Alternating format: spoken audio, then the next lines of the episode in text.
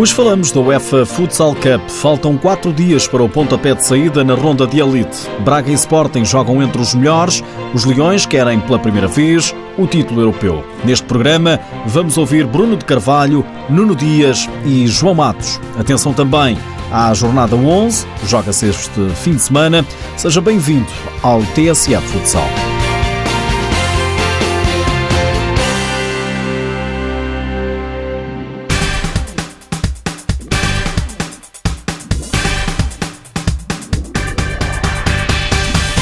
Um título europeu em futsal é o que falta ganhar ao Sporting na modalidade. O presidente sente que está cada vez mais perto. Não escondemos que queremos eh, ganhar títulos europeus em todas as modalidades. E o Sporting e estes profissionais que têm estado no Sporting hum, e os Sportingistas, como é lógico, merecem de facto poder comemorar um, esse título.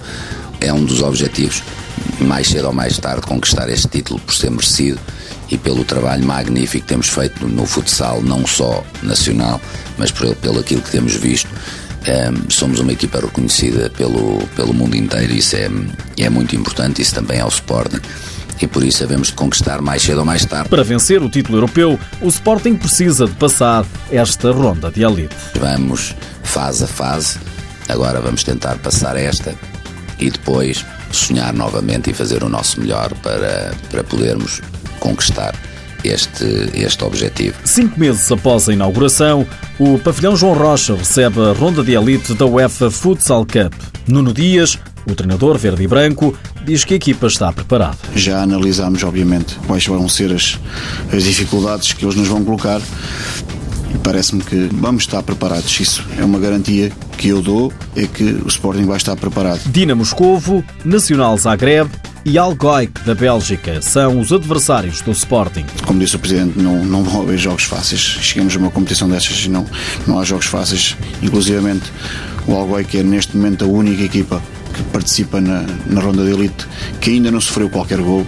Teve três, três vitórias na, na main round e não sofreu um único gol nessa fase, mas vai, vai, encontrar, vai encontrar o Sporting que está super motivado e confiante e, e, acima de tudo vai estar preparado para as dificuldades. Nuno Dias revela o grande reforço para esta temporada. O grande reforço uh, em, relação, em relação a esta competição tem a ver com o plantel que conseguimos manter e que nos dá garantias de, de conseguir fazer uma, uma boa campanha na próxima semana. É a nona vez que o Sporting participa na competição, a sétima que atinge esta fase da prova. Por duas vezes, os Leões chegaram à final, mas perderam ambas.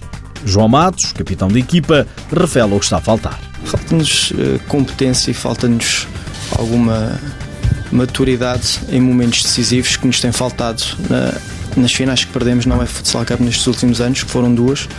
Temos plantel, podemos lutar contra todos, essa é, essa é a realidade e conscientemente nós sabemos disso também temos noção do nosso valor e noção que podemos lutar contra qualquer adversário. Falta pouco, quarta-feira, o Sporting estreia-se com os belgas do Algoic, às quatro da tarde. Volta a jogar no dia seguinte, às oito e meia da noite, com os croatas do Zagreb. O último jogo é com o Dinamo Moscovo, no sábado, às cinco da tarde. Também o Braga vai participar nesta ronda de elite pela primeira vez na história. Já aqui falamos disso noutros programas anteriores e a tarefa dos minhotos é bem mais complicada. Do mesmo grupo fazem parte o Inter Movistar de Ricardinho, o Kairat Almaty do Cazaquistão e os romenos do Tevar.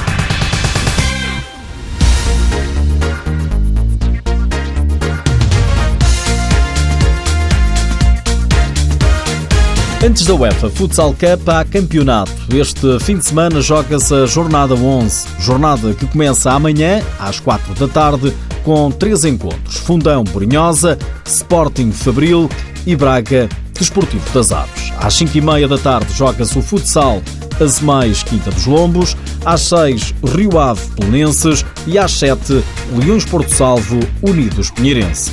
A jornada encerra no domingo no Pavilhão da Luz com Benfica Módicos, jogo com transmissão televisiva na TV 24. É mais um treinador português a emigrar. André Guimarães vai orientar o Kuwait Sporting Clube. André Guimarães treinou clubes em Portugal como o Dramático Cascais e o Tires.